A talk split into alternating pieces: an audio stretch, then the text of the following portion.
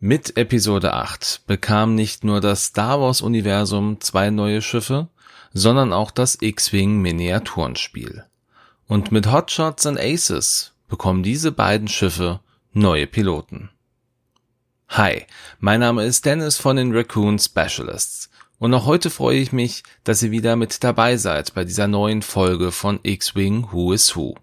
Und heute beschäftigen wir uns mit den drei Widerstandspiloten, die durch Hotshots and Aces neu ins Spiel aufgenommen wurden.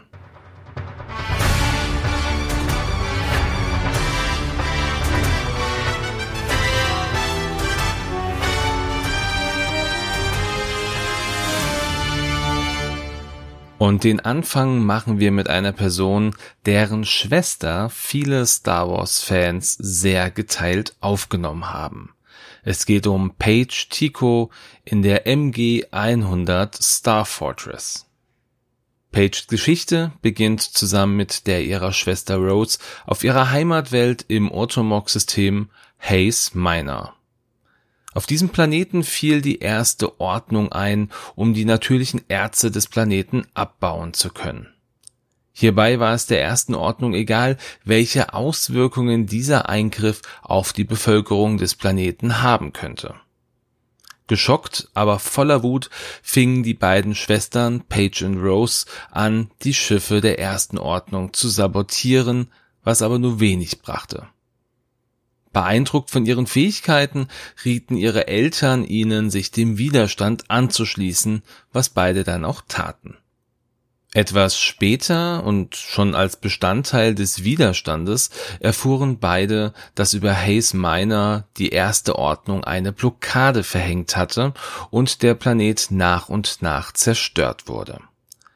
Beide wollten Rache nehmen, wurden aber von General Leia Organa abgehalten. Sie erklärte ihnen, dass ein persönlicher Rachefeldzug nicht effizient wäre und sie lieber als Teil des Widerstands gegen die Erste Ordnung kämpfen sollten, auch für das größere Wohl der Galaxis.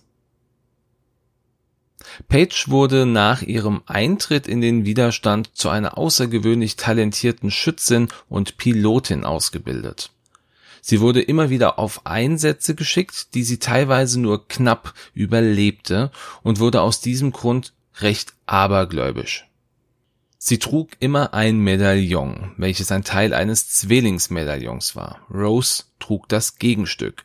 Dieses Medaillon war aus hesianischem Metall und wurde ihr persönlicher Glücksbringer, welchen sie in wirklich den brenzligsten Situationen berührte, um auch ihrer Schwester näher sein zu können.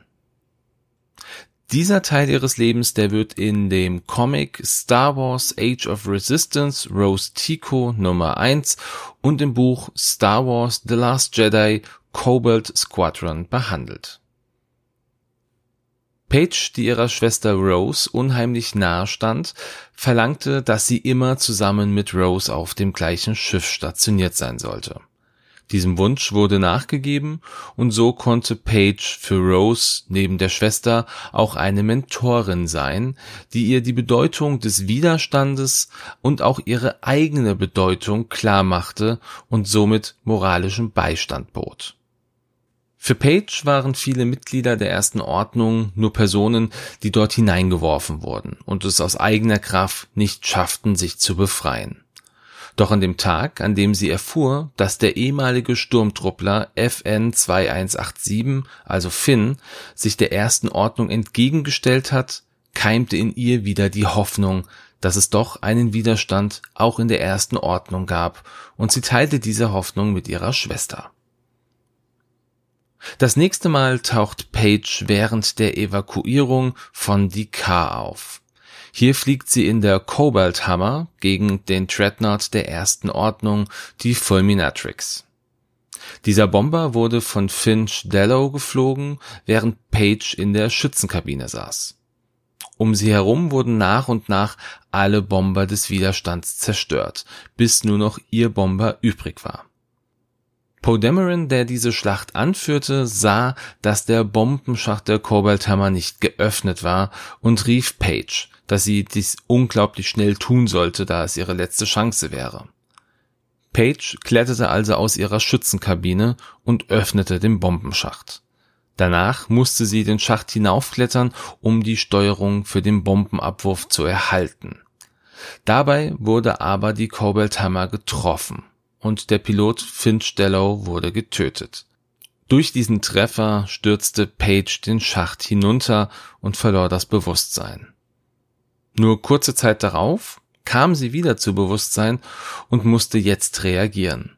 Sie konnte nicht mehr aufstehen, sah aber die Steuerung für den Bombenabwurf am obersten Rand des Schachts liegen.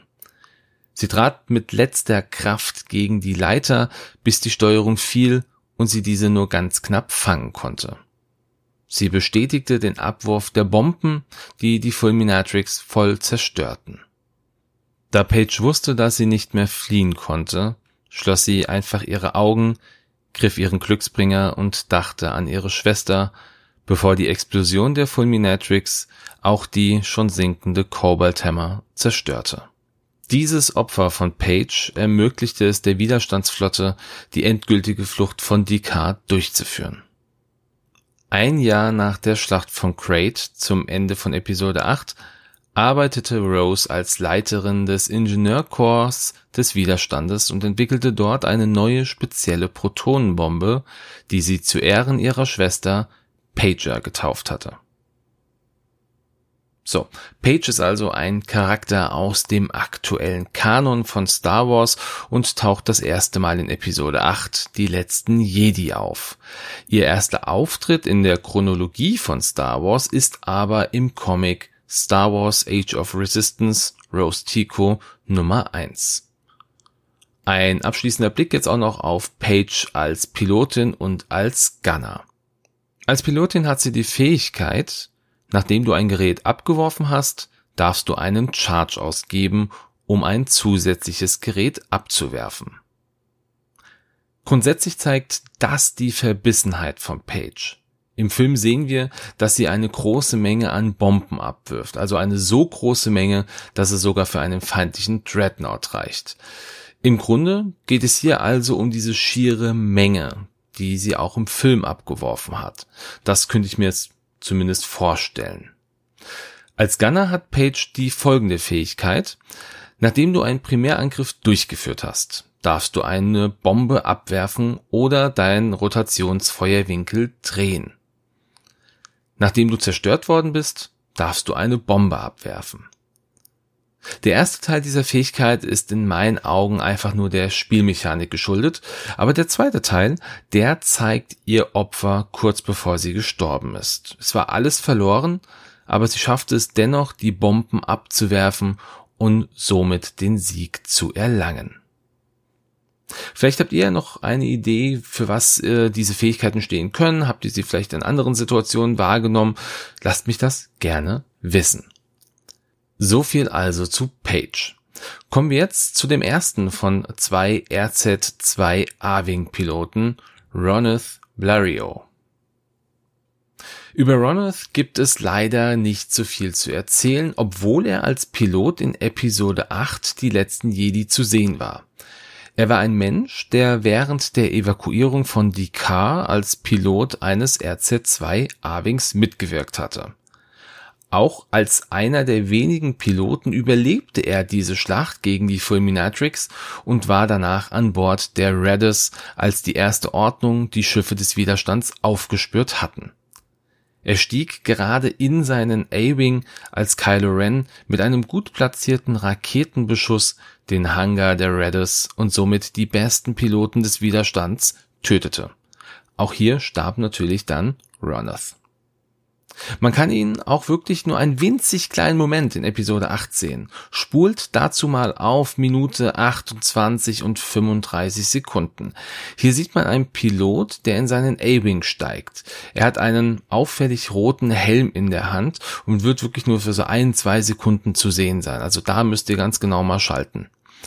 Der Charakter Roneth Blario hatte in den Credits von Episode 8 auch noch gar keinen Namen und der wurde erst im offiziellen Visual Guide von Episode 8 durch Pablo Hidalgo benannt. Ja, somit hatte natürlich Roneth seinen ersten und bislang auch einzigen Auftritt in Episode 8, die letzten Jedi. Seine Pilotenfähigkeit lautet, solange du verteidigst oder einen Angriff durchführst, falls das feindliche Schiff im Rotationsfeuerwinkel eines anderen befreundeten Schiffes ist, darfst du einen Fokusmarker jenes befreundeten Schiffes ausgeben, um einen deiner Fokusergebnisse in ein Evade oder ein Hit-Ergebnis zu ändern. Langer Text, der aber leider für mich keinen wirklichen Bestandteil im Film findet, da dieser Charakter ja einfach nicht wirklich zu sehen ist. Also diese zwei Sekunden sagen ja über diesen Charakter nichts aus. Aber hey, er ist kanonisch, es ist also ein Charakter, der in einem Film vorkommt. Er könnte natürlich noch in Comics oder in Büchern erscheinen. Vielleicht wird dort nochmal seine Geschichte etwas weiter ausgebaut oder überhaupt mal gebaut. Warten wir es einfach ab.